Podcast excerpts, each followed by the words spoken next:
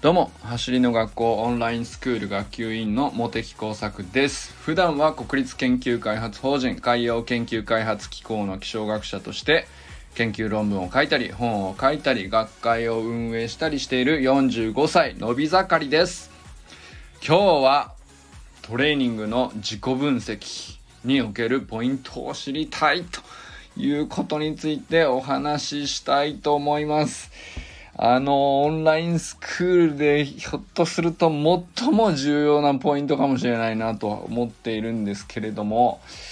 えー、実はなかなかあの人によっていろいろばらつきがあるんじゃないかなとも思うところなので、えー、ぜひ皆さんのご意見をお聞きしたいです、えー、本題に入る前にまたお知らせをさせてください。7月19日月曜日20時から第5回目となる藤村大輔和田健一ズーム座談会が開催されます。藤村さんは元読売巨人軍の選手として、えー2011年にはですね盗塁王も取られるほどの俊足の選手としてご活躍されましてで、えー、引退後にはですね、えー、3軍のコーチも務められたり、えー、しながら、まあ、今はあの走りの学校のアシスタントインストラクターも、えー、取られて、えー、今なおですね走り方についてちゃんと工学心を持って、え、いろいろ、え、勉強されているという中で、まあ、和田校長がですね本当にプロ野球レベルのスプリントでも、えー、こういうところに伸びしろがあるとか、えー、もっともっといいものを子どもたちに伝えていくにはっていうことを話しているうちに、まあ、こういったオンラインイベントを開催しようということになったとなったということです。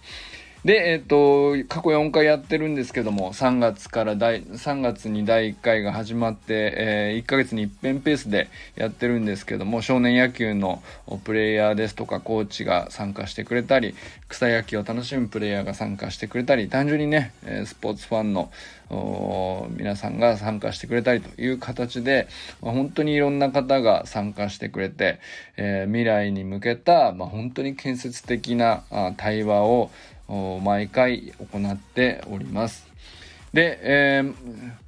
本当にね、おすすめのイベントなので、ぜひぜひご都合のつく方はご参加ください。第5回目の日程は7月19日月曜日20時からで、参加費は1家族税込3300円です。参加申し込みは概要欄のリンクから行ってください。それでは本題なんですけども、今日はね、トレーニングの自己分析におけるポイントを知りたいということについてね、お話ししてみたいと思います。えー、特にね、走りの学校のオンラインスクールっていうのは、まあ、いろんな価値があるとは思うんですけれども、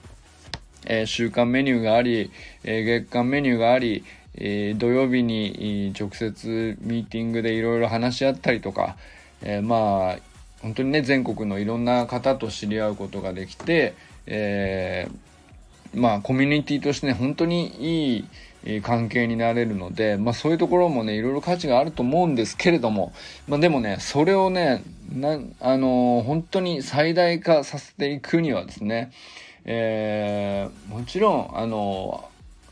ー、実施してインスタグラムとかフェイスブックとかに動画を投稿すれば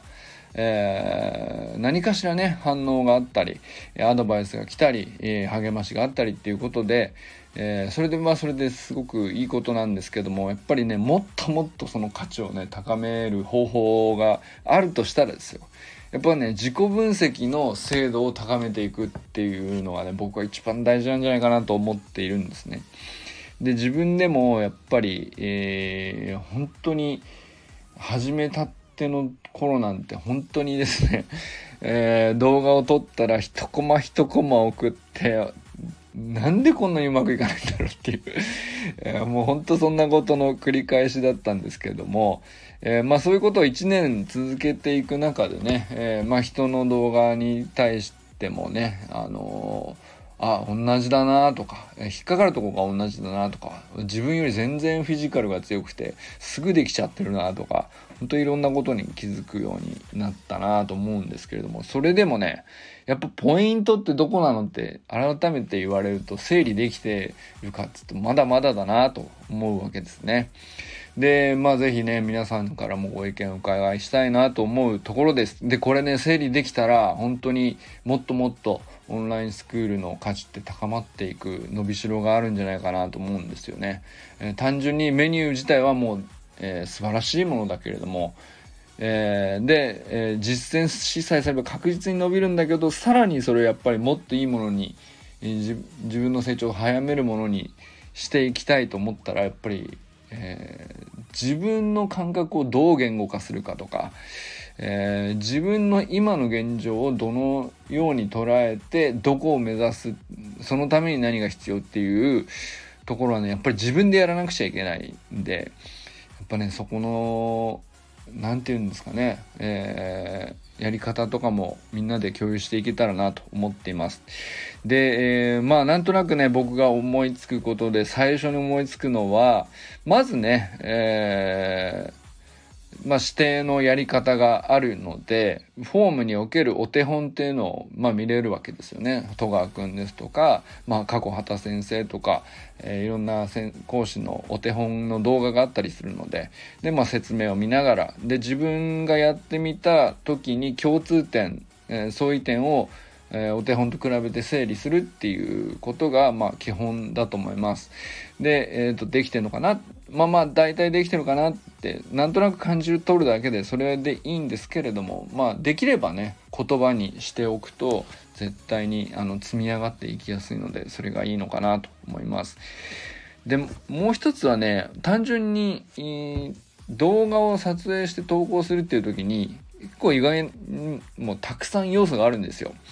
で動画撮影する時にね画角ってあるじゃないですか。えー、真横から撮るのか正面から撮るのか斜めから撮るのかって本当なんとなく撮っても全然あのしょあのいいんですけど意図を持って撮れるようにだんだんなっていくんですよ。あのやっぱりここの線が整ってないとお手本と同じかどうかが分かんないみたいなあのちゃんと意図を持ってそういうふうに撮れるようになっていくとあのさらに、えー、自己分析しやすくなっていくんじゃないかなと思いますね。でもあのあえてね、えー、お手本とは違う画角にして、えー、自分の見たい角度から撮るとかそれも全然いいんですけども。でそうしつつあとはですねあの結構、えー、動画編集とか好きな人もうスマートフォンでも最近大概のことができるんで、えー、スロー再生にしてみたり、えー、自分の見たいポイントをですね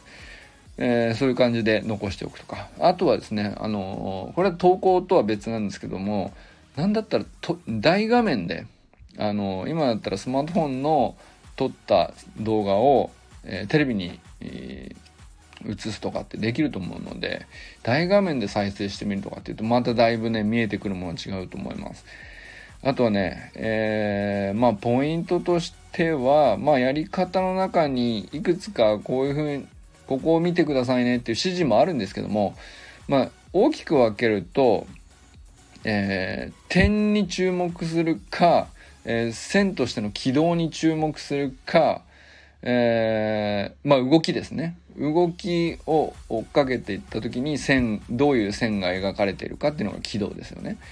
で、それは、あの、ある点だけに注目しするのもありだし、え、軌道として注目するのもありですね。であとは動いていても必ずあのここだけは動かないようにキープされているかっていう線の取り方もあると思うんですよ。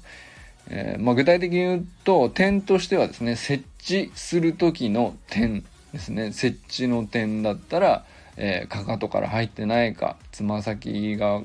から入ってるかとか、まあ、フラットに入ってるかとかそういう点だと思うんですね。ある瞬間の点で見る。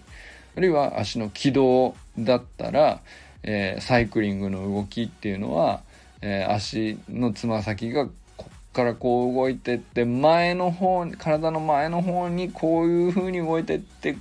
えー、最後設置した後はお尻にキュッと上がるみたいな、えそれ結構軌道で線で描かれると思うんでそういうふうに見るとか。